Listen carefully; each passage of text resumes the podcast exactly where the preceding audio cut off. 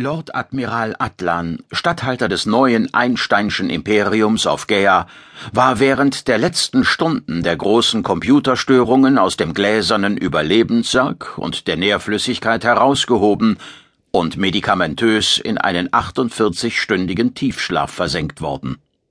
Sein Körper lag, in sterile Schutzfolie gehüllt, auf dem Antigraphgatter. Atlan schlief ohne Serthaube über seinem Kopf, ohne Schläuche für intravenöse und flüssige Nahrung, ohne Elektroden und Binden, in einem abgedunkelten Raum, in dem durch die Anzeigenfelder und die Bildschirme der Monitore geisterhaftes Halbdunkel herrschte.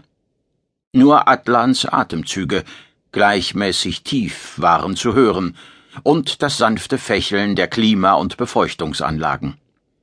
Mindestens 72 Stunden würde es dauern, bis der Raum der Intensivüberlebensstation gereinigt und neu ausgestattet war. Niemand rechnete damit, dass Atlan vor Ablauf dieser Zeitspanne zu sprechen und zu berichten beginnen würde.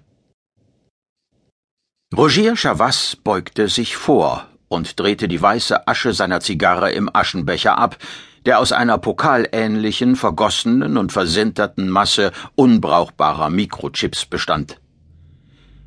Abgesehen davon, Professor, dass jenes famose S-Computerchaos nicht nur besiegt ist, dass sich S abwartend zurückgezogen hat, wohin auch immer, dass Atlan offensichtlich keinen Schaden genommen hat. Hm, wie geht es Ihrem Augenlicht? Sir Eskunar blinzelte überrascht. Er lehnte sich im monströsen Ledersessel zurück, ließ seine Blicke über die Einrichtung des großen Wohnraums gleiten und stellte fest, dass nicht der geringste Hinweis auf Chavasses Profession hindeutete. Hier schien es nicht einmal einen Bildschirm zu geben. Er hob das Glas und sagte zögernd äh, noch hat mich Androklastes, wie die posthomerischen Griechen den Männerbrecher nannten, nicht mit seiner Keule getroffen. Es ist keine Krankheit der Augen, sondern meiner unentzifferbaren Phobie. Phobie? Angst. Wovor? Angst zu erblinden, Rogier. War es ein Zufall? Seit 3. März im Jahr 3460 war Atlan Prätendent und Statthalter des NEI. Seit dem gleichen Tag des Jahres 3561 hatte Eskunar Schwierigkeiten mit seinen Augen. Er hob die Schultern und sagte leise Selbst für einen Geschichtswissenschaftler, der über Vorgänge auf dem verschwundenen Heimatplaneten zu arbeiten versucht, der für seine Universität die vorläufig gültigste Variante der Annalen der Menschheit zu schreiben bzw. zusammenzufügen versucht, ist die Selbstanalyse schwierig. Irgendwie hat es etwas mit Kristallprinz Adlan zu tun.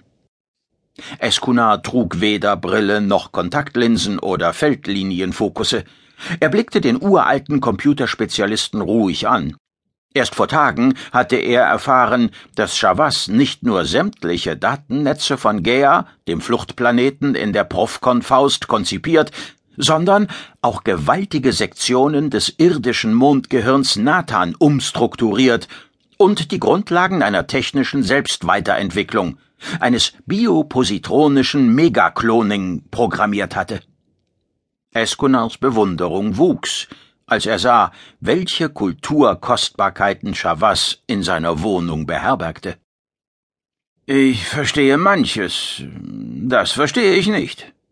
Chavas goss Champagner nach und sah auf den Uhrchip, der in seinem Handrücken implantiert war. Haben Sie Grund zu erblinden, wenn der alte Arkonide zu intensiv erzählt? Erzeugt Ungläubigkeit oder Verwunderung einen äh, Ophthalmusleid? Hypermetropie ist gleich Weitsichtigkeit angesichts Jahrtausender durch Atlan korrigierter Kulturgeschichte? Ah, wir können uns stundenlang gegenseitig mit Fachbegriffen bombardieren, Rogier, und dennoch kann ich es weder mir, geschweige denn Ihnen erklären. Schlicht und einfach, punktum, ohne erkennbare Gründe fürchte ich bisweilen zu erblinden. Das kommt in Schüben, tritt unerwartet auf, meist dann, wenn ich dem Fortgang von Atlans Erzählungen entgegenfiebere. Ja, Und dann gibt's Schwierigkeiten.